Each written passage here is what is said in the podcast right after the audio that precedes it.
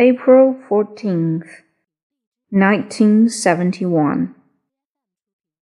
Dear children of Troy,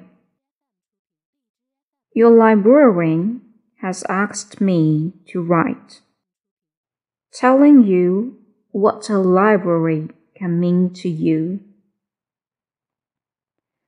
A library is many things. It's a place to go to get in out of the rain.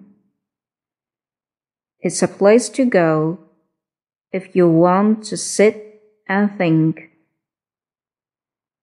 But particularly, it is a place where books live and where you can get in touch with other people and other thoughts through books. If you want to find out about things, the information is in the reference books, the dictionaries, the encyclopedias,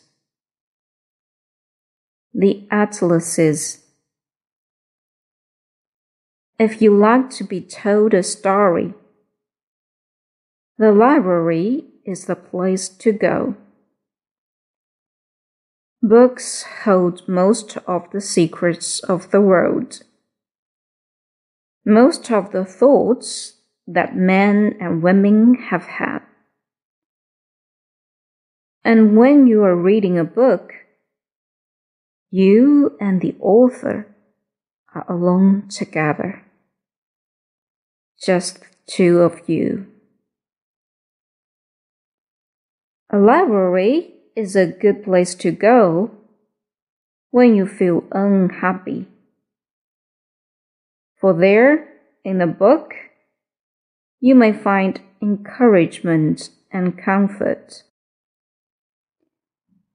A library is a good place to go when you feel bewildered or undecided. For there, in a book, you may have your question answered.